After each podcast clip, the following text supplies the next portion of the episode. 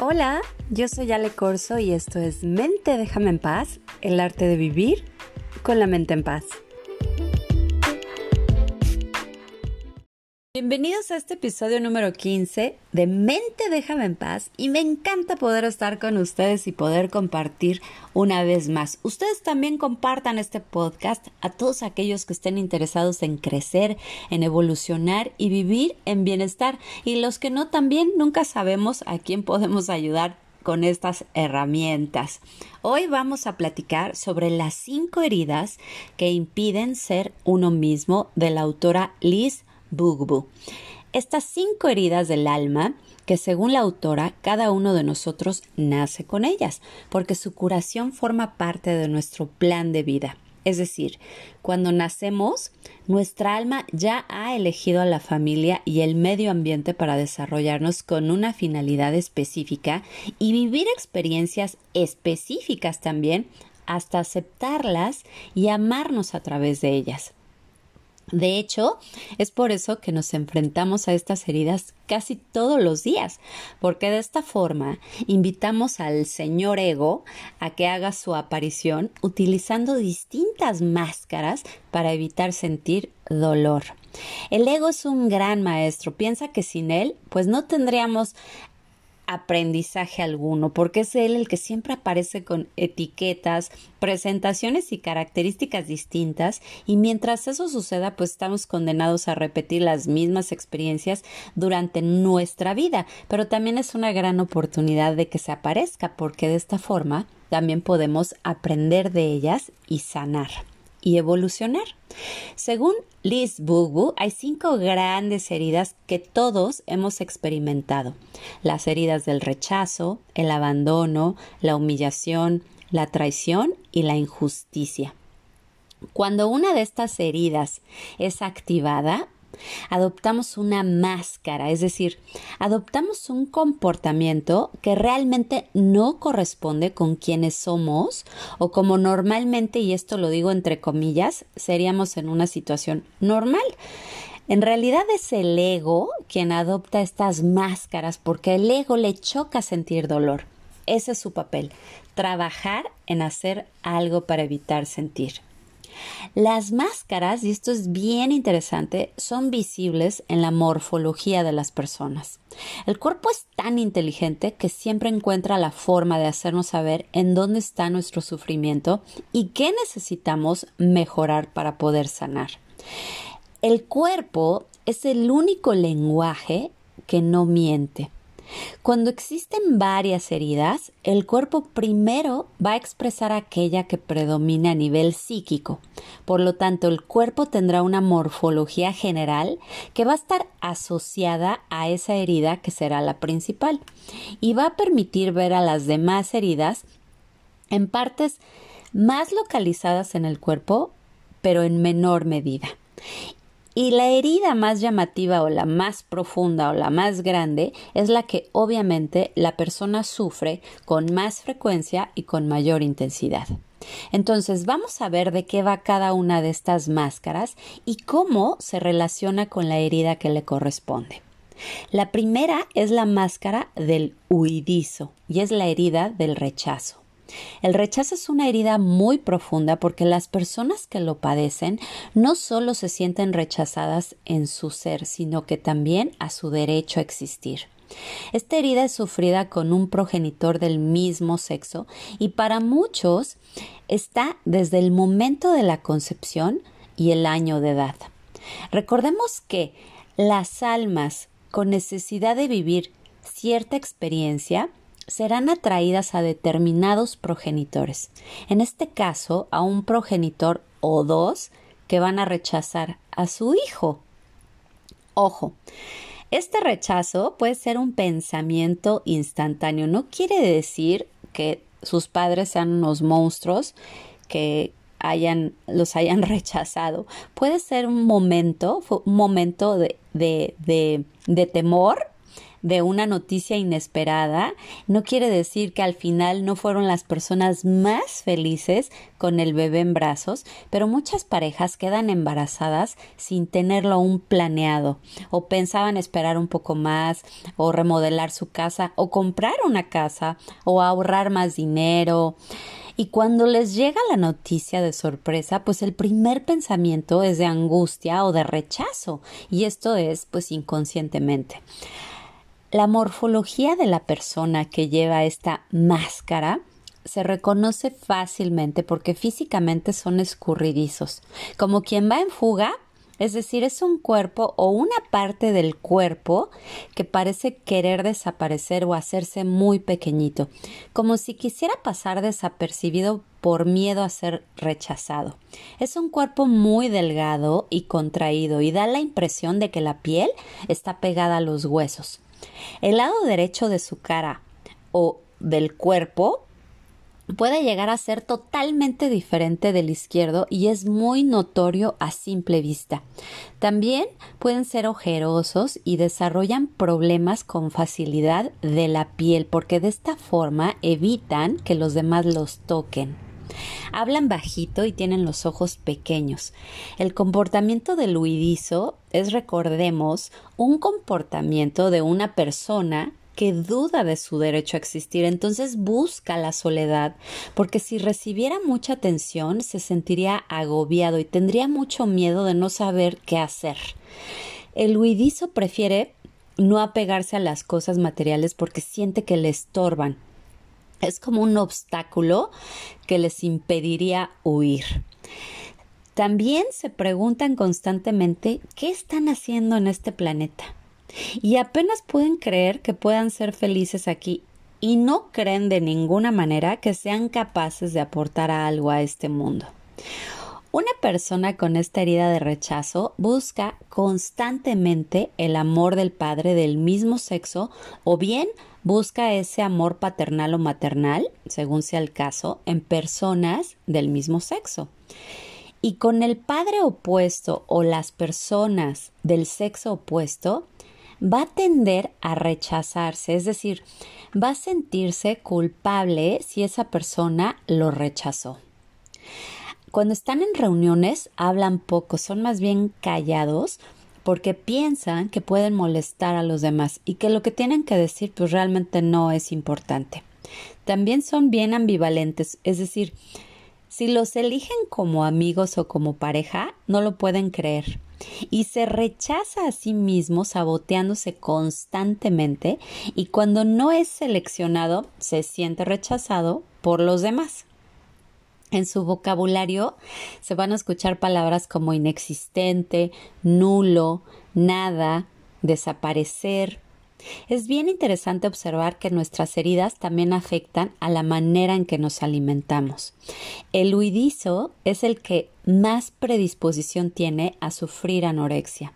Esta es su forma de intentar desaparecer y ocupar muy poco espacio en la vida. Cuando siente mucho temor, le da por comer dulce, prefiere lo dulce.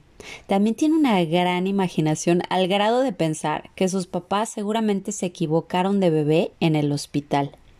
Son más bien solitarios, les gusta vivir en su propio mundo. Organizan viajes repentinamente porque de esta forma como que escapan de todo o bien sumergirse en videojuegos y no hay poder humano que los mueva de ahí.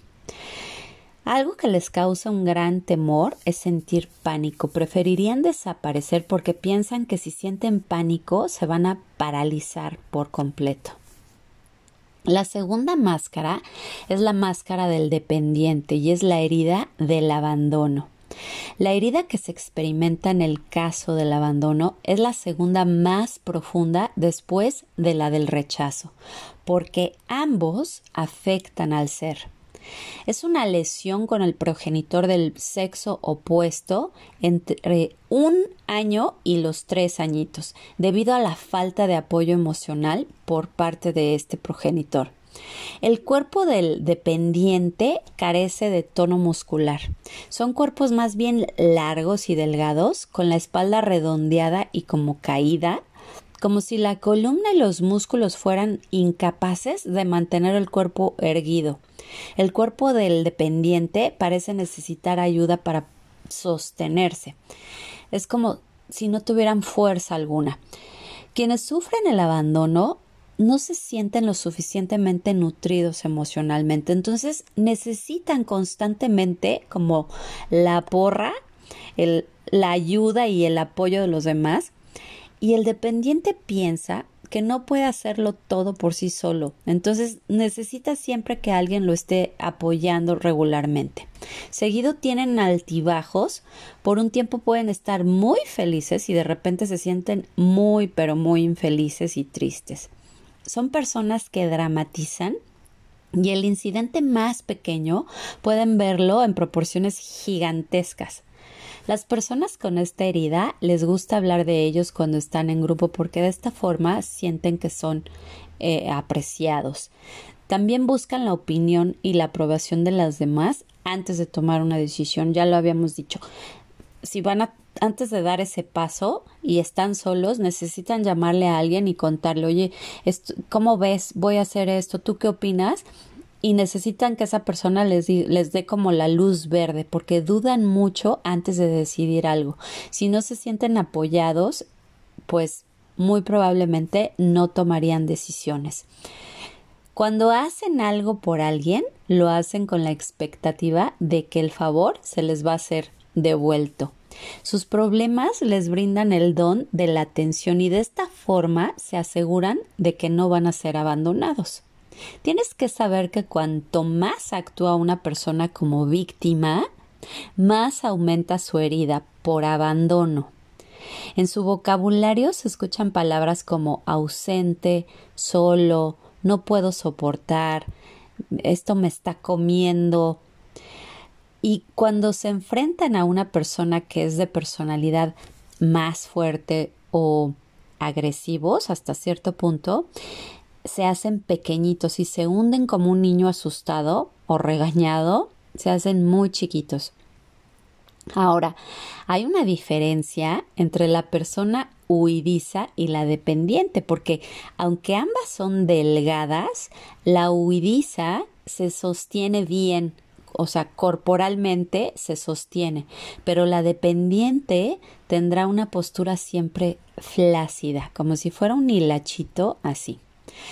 Recuerda que de acuerdo al tamaño de la herida se podrán observar ciertos rasgos. Solo tú puedes verte al espejo y reconocerlos. Hay personas que son corporalmente muy fuertes por el ejercicio que practican, pero cuando dejan de practicarlo, ese tono muscular desaparece y regresan a su flacidez, porque existe esta herida de abandono. El dependiente, por lo general, pide consejos porque ya sabemos que no se siente capaz de hacer lo correcto por sí solo y llora fácilmente cuando habla de sus problemas. El dependiente se fusiona también con los demás y eso hace que se sienta responsable de la felicidad de los demás o de la infelicidad también. Y claro, bueno, pues su mayor miedo es estar solo, porque solo siente que no puede dar, ahora sí que no puede dar ni un paso. La tercera máscara es la máscara del masoquista y es la herida de la humillación. Esta lesión está relacionada principalmente con el mundo físico, el de tener y el de hacer. Se da durante el desarrollo de las funciones físicas de nuestro cuerpo, como por ejemplo cuando empezamos a comer solos, estar limpios, ir al baño solos, hablar, escuchar, poner atención y comprender las conversaciones de los demás, cuando empezamos a descubrir nuestra sexualidad y generalmente se vive con la madre que es la que normalmente está con nosotros al momento de aprender estas funciones físicas y también cuando empezamos a descubrir nuestra propia sexualidad. La morfología de esta persona es grande. Son de cuerpo grande, de cara regordeta, redondita de cuello grande y abultado. Normalmente se les hace una joroba en la parte superior de la espalda. El masoquista con frecuencia se avergüenza de sí mismo, pero también de los demás. Piensa o cree que es sucio y no sabe asumir su propia sensualidad. Entonces suprime sus impulsos sexuales. Por eso se compensa y se recompensa con comida. Entonces morfológicamente crece muy fácilmente y de esta forma se da una razón para no disfrutar de su propia sexualidad.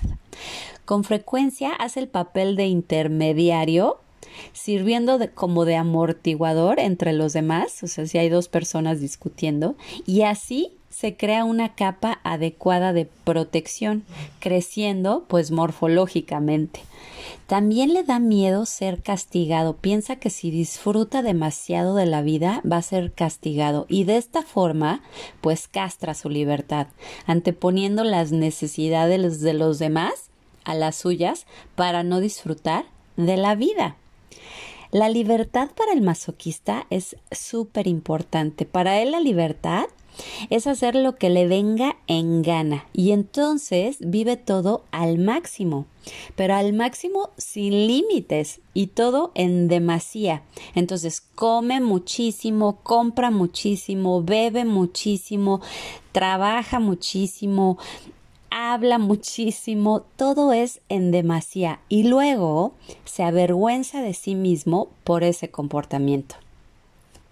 El masoquista parece querer hacer todo por los demás, pero en realidad quiere crear limitaciones y obligaciones para no disfrutar de su libertad y refuerza este sentimiento de abuso y humillación y de la misma forma tiende a rebajar y a humillar a los demás haciéndoles sentir que no pueden hacer nada sin él.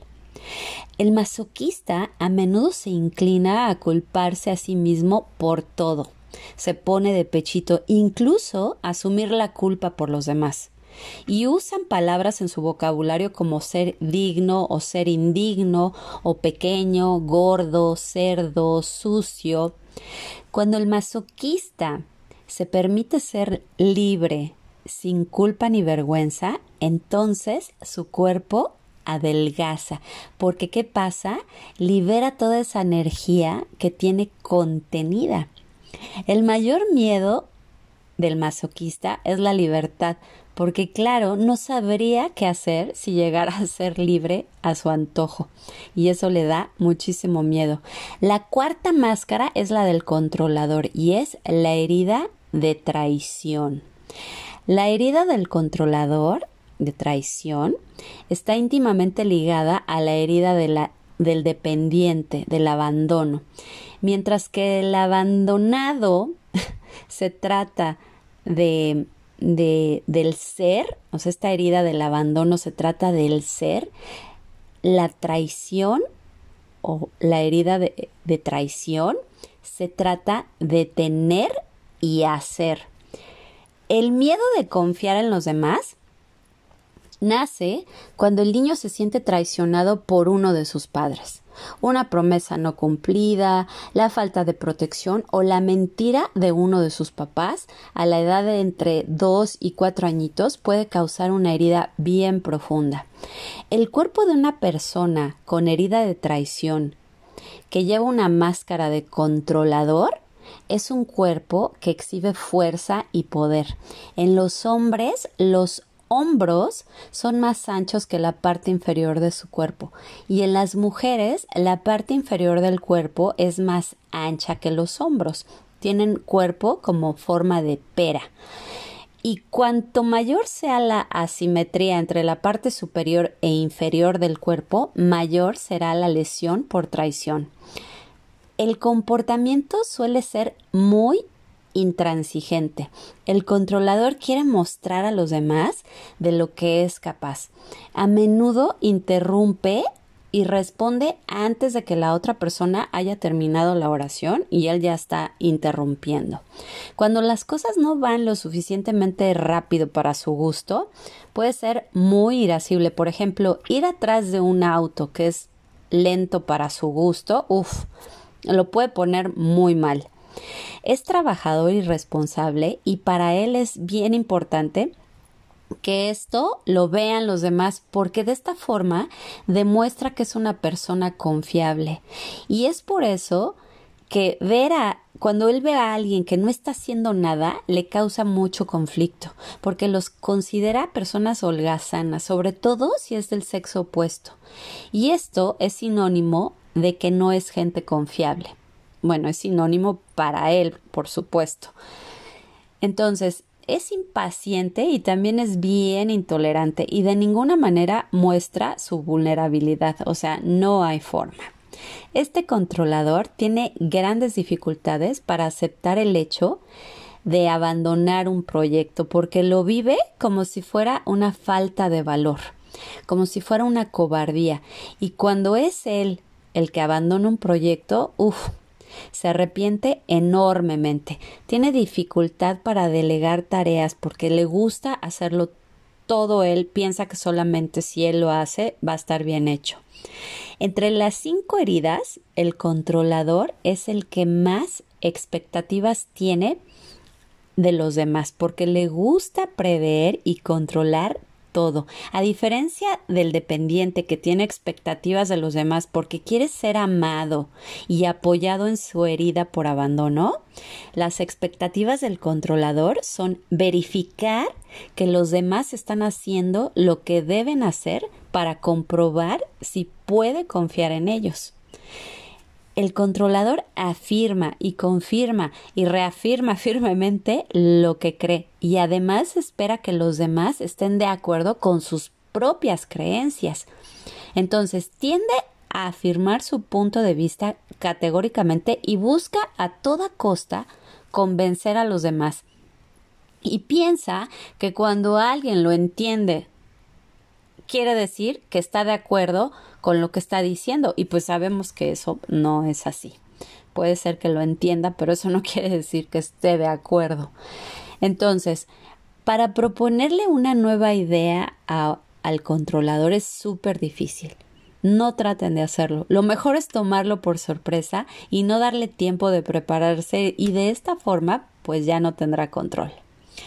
Le da terror que le digan mentiras. Es el clásico prefiero una cachetada antes de que me mientan o prefiero una puñalada antes de que me mientan. Aunque creo que a nadie nos gusta que nos mientan, la verdad, pero el controlador, a pesar de que le da terror la mentira, él sí miente y con frecuencia. Y es muy sutil haciéndolo con tal de alcanzar sus fines. Tampoco soporta que le hagan trampa, pero él sí es tramposo. En su vocabulario se van a encontrar palabras como yo soy capaz. No, espérame, déjame hacerlo yo solo. No, confía en mí. No es que no confío en él. O dicen mucho, ¿me entiendes? ¿Me entendiste? ¿Sí me entiendes? Ya saben cómo. Su mayor miedo es desengancharse, sentir esta, esta separación, disociación, la negación. Eso lo pone muy nervioso, le da mucho miedo. Luego, la quinta máscara es la máscara de la rigidez y es la herida de la injusticia. Cuando una persona sufre de injusticia, no se siente apreciada, no se siente respetada, es decir, siente que no tiene lo que realmente merece o lo opuesto, porque también puede sentir injusticia cuando tiene más de lo que cree que merece. Entonces la persona que sufre la herida de injusticia adopta la máscara de la rigidez. La persona que lleva esta máscara rígida está íntimamente ligada a la herida de la persona que huye, la del rechazo. Mientras que el rechazo toca profundamente el ser, la herida de la injusticia toca el tener y el hacer. Esta lesión es experimentada con el padre del mismo sexo entre los tres y los cinco añitos de edad. Cuando el niño se da cuenta de que es una entidad separada y sufre la frialdad del progenitor, no porque éste sea frío, sino porque el niño así es como lo percibe. La mayoría de las veces el progenitor de este niño sufre la misma herida de injusticia y el niño se da cuenta de esto porque sufre su autoritarismo, sus críticas constantes, su intolerancia, etc. Las personas con esta herida puede ser que lleven una buena relación con el progenitor del mismo sexo, pero una relación a final de cuentas que es superficial, sin realmente llegar a abrirse y poder hablar de sus sentimientos. Entonces, todo es como por muy cordial y muy encimita. El cuerpo de esta persona es un cuerpo recto, rígido, y lo más perfecto posible. Son bien proporcionados, son de talla pequeña y aunque sí pueden llegar a engordar, siguen siendo bien proporcionados. Aunque harán todo lo posible para que esto no suceda, porque también les da mucho miedo subir de peso.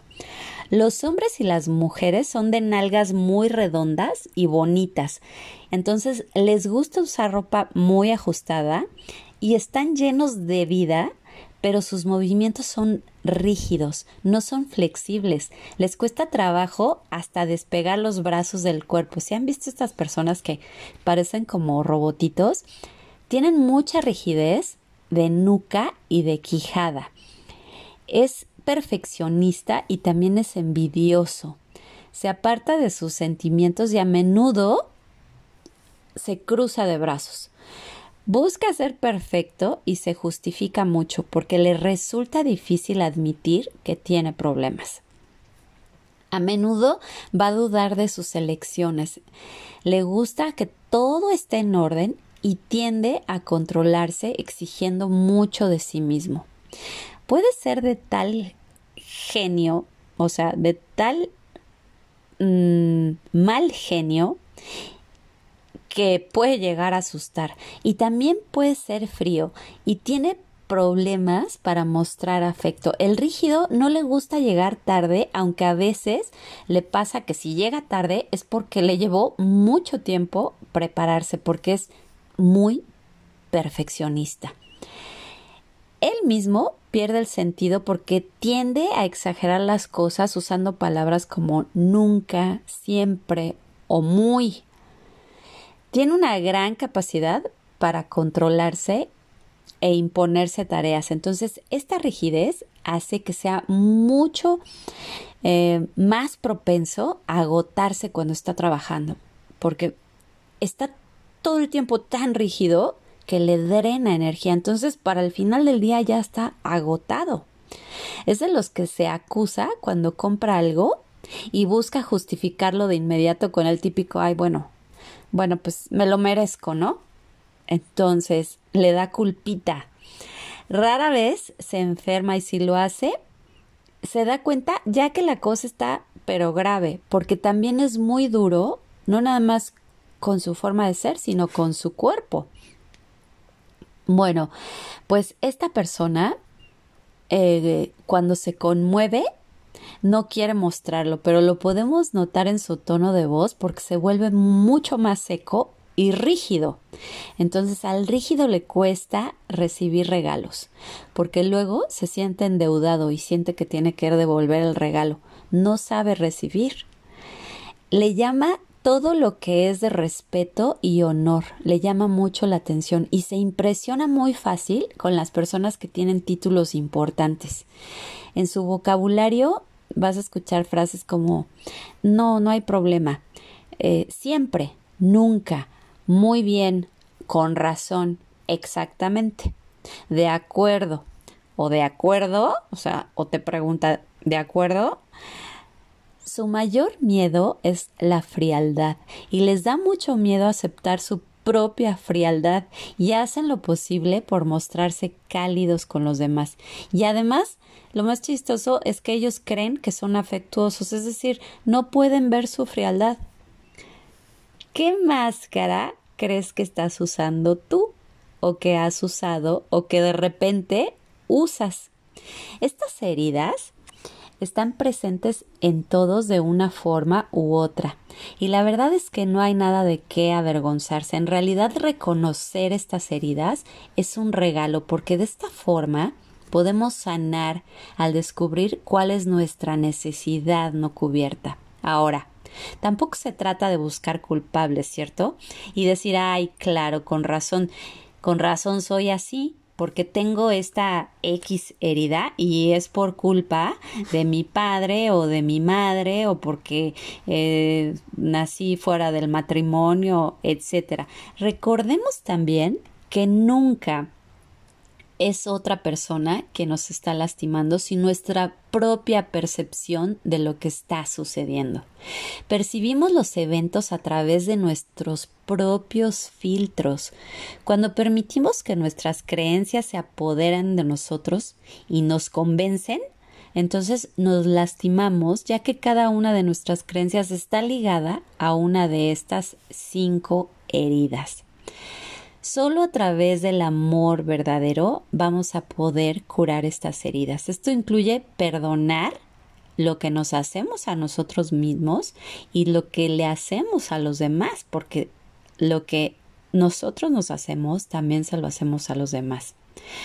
Como el amor es sinónimo de aceptación, cada vez que te des cuenta de que estás rechazando, abandonando, humillando, traicionando o tratándote injustamente a ti o a otra persona, abraza la situación sin criticarte.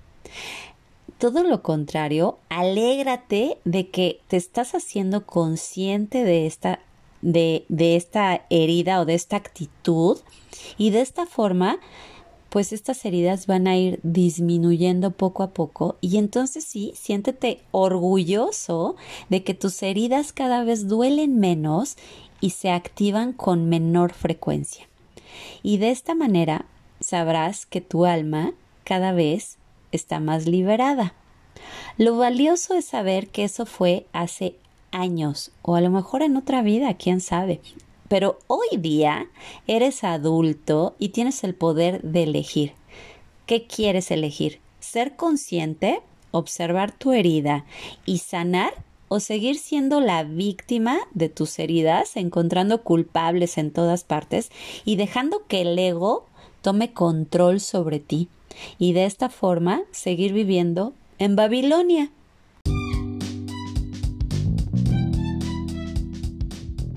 Muchas gracias por escuchar este podcast y te recuerdo mi página www.alecorso Bienestar Emocional, en Instagram y Facebook Alecorso Bienestar Emocional y no olvides compartir, hagamos que nuestra conciencia se expanda y recuerda que es la única forma de que estemos conectados, entonces comparte. Yo soy Ale Corso y esto fue Mente déjame en paz, el arte de vivir con la mente en paz. Hasta la próxima.